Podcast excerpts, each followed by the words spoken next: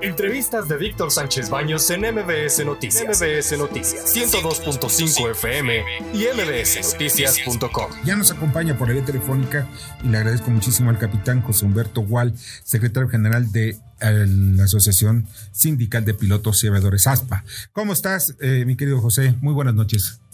Mi estimado Víctor, muy buenas noches, un fuerte abrazo, un saludo a la distancia aquí a todo tu auditorio. Aquí estamos eh, más que puestos para platicar de estos temas eh, tan importantes en la vida y en la seguridad y en, la vida de la aviación en México. Cierto, sí. Muchas gracias. Oye, tú vuelas constantemente porque independientemente de que es tu profesión, creo que es una de tus pasiones. Y pues tú qué has visto en esta nueva, eh, nueva época del acercamiento a los al aeropuerto de la Ciudad de México o a los aeropuertos de la megalópolis, entre ellos Toluca, Ciudad de México y el AIFA. ¿Tú crees que mm, es arriesgado viajar en estos momentos? No, mira, como tal la palabra de arriesgado no, no, no es la correcta. Lo que sí, como lo hemos, lo hemos mencionado, lo hemos platicado y en muchas entrevistas, en muchos foros lo he dicho, eh, que hicieron una nueva reestructura del espacio aéreo ahorita y el comunicado al que se refieren específicamente es el, la llegada al aeropuerto internacional de la Ciudad de México, al, al actual AICM, al Benito Juárez. Hicieron una reestructura del espacio aéreo, pero como todo en la vida, como todo en la vida, Víctor, eh, vaya, eh, tiene que tener un prueba, una prueba, un tiempo, un ciclo, una prueba de ácido, y esa prueba que estamos llevando a cabo, pues es la prueba ahorita que nos está dando después de operarla con un tiempo. ¿A qué me refiero? realizar una, eh, una simulación de, las condiciones de la llegada de esto es, es relativamente eh, no, no que sea fácil tiene una gran una gran labor pero pero vaya la prueba contundente es en la operación del día al día. Cuando tengamos, por ejemplo, una tormenta cercana en el Valle de México, cuando tengamos inclusive algún error, tanto de algún controlador, un error de algún piloto, que una aeronave no desaloje, que tengas que reducir, que tengas muchas situaciones y van presentándose todos estos hallazgos y los que tienen, los que la autoridad y, lo, y nosotros mismos como usuarios, como pilotos, como sindicato en el área técnica, nosotros llamaremos la, este, coadyuvaremos con la con la autoridad para que se hagan los cambios pertinentes. Pero también es muy importante lo mencionar que como todo, como riesgoso no es, porque los pilotos y los pilotos de ASPA de México nos sometemos a unos entrenamientos sumamente eh, rigurosos en los que se prevé ciertas situaciones y, y, el último filtro, que es el piloto, los podemos sacar adelante y salir eh, airosos de esta situación. Ahora, estas incidencias que pues dice la federación, estas incidencias afectan o han afectado a algunos vuelos, eh, ¿son comunes, son recurrentes?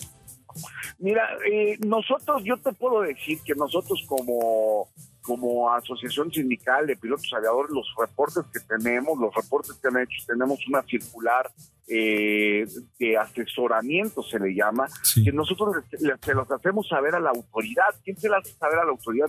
Prácticamente el operador, digamos, el, piloto, el, que hace, el que cae en este evento junto con la, la, la aerolínea, se le hace saber al sindicato y se le hace saber a la autoridad para mitigar, sobre todo para, para, para mitigar todas las cuestiones de seguridad que sucedan, corregirlas y hacerlos, hacer este, las correcciones en los procedimientos que sean necesarias. Yo te puedo hablar por las de nosotros respecto a la de otros operadores internacionales. Hay, eh, son temas confidenciales que los hacen entre el operador, digamos, una aerolínea como en este caso fue United, eh, American o la que sea, se la hará saber directamente a la autoridad y de una manera confidencial ellos lo tratarán.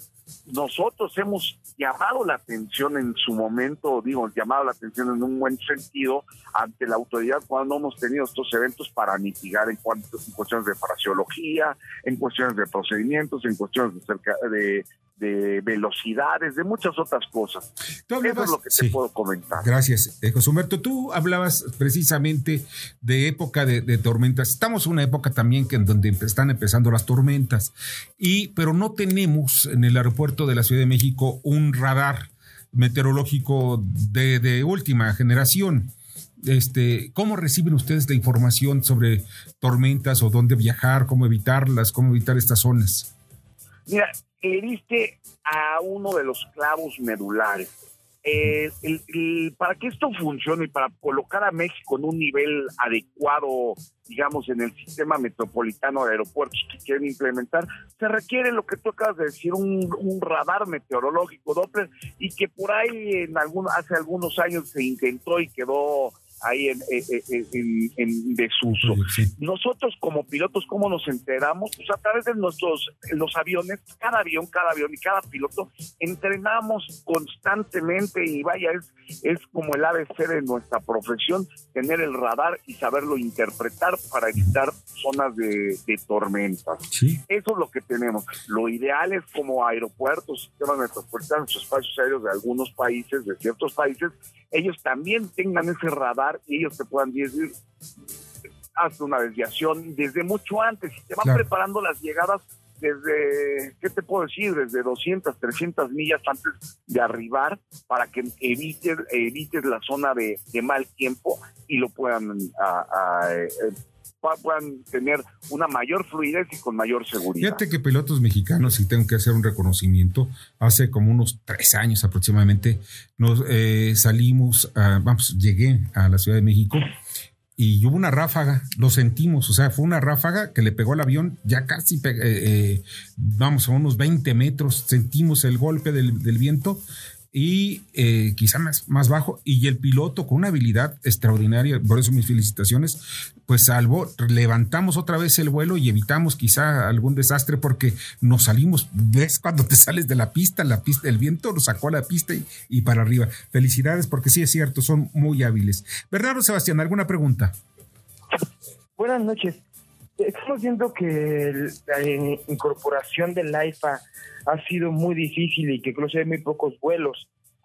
Yo supongo que también se ha generado hasta un problema de menos aterrizajes en el Benito Juárez con el objetivo de pues de generar ese, ¿cómo decirlo?, ese tráfico aéreo, esa vialidad aérea.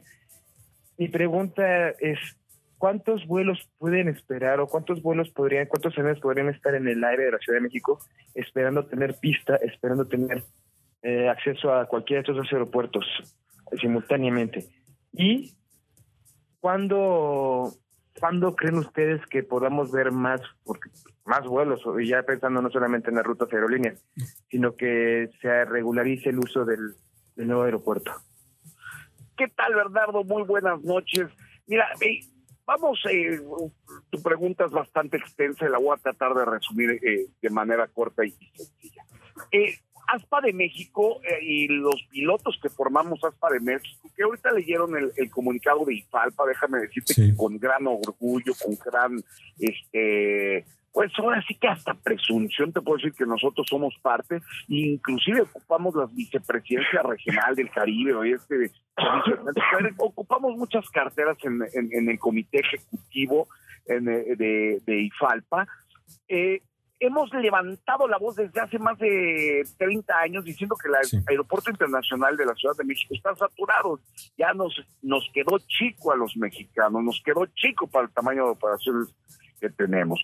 Respecto al aeropuerto internacional Felipe Ángeles, eh, como todo aeropuerto y como buen vino, yo lo, lo, ponía en términos de, de, vino, hay que dejar que madure. Nosotros hemos oído a la Secretaría de la Defensa Nacional que diciendo que tiene una capacidad operativa, administrativa, de eficiencia correcta el aeropuerto internacional de, de Felipe Ángeles y que tendrá una capacidad de tener este, 18 millones de pasajeros eh, anuales en sus primeras etapas. Y bueno, entonces lo que hay que hacer es esperar a que este aeropuerto, con una fluidez natural, como un buen vino que lo dejas en la barriga, no lo saques antes eh, porque te va a salir, te va a salir a, a vinagre, mano. Entonces hay que darle su tiempo de maduración, que el, que el proyecto sea progresivo, que las que las aerolíneas vayan encontrándose nicho de mercado, porque no olvidemos que la aviación es un negocio, ¿verdad? Claro. Entonces hay que el, que tenga el negocio pues va a ir a donde se requiera al cliente. Entonces, en ese sentido, poco a poco el Aeropuerto Internacional Felipe de Ángeles va a ir agarrando el vuelo.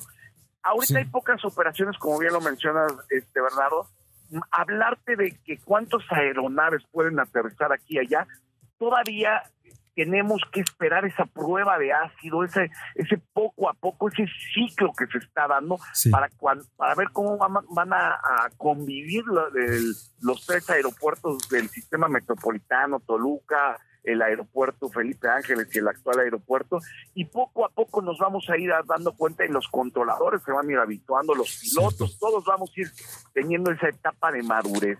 Hoy en día decírtelo pues sería aventurado porque como bien sabes tú, el, sistema de llegadas está escrito, pero con las tormentas de un lado, tormentas del otro lado, con todas las explicaciones que te di anteriormente, bueno, van haciendo modificaciones, ¿verdad? Lo mismo va a pasar con la convivencia de los tres aeropuertos. Eso esperamos, porque sí, sí, ya, ya fue mucha la inversión y hay mucho interés por parte también del gobierno por echar a andar ese aeropuerto.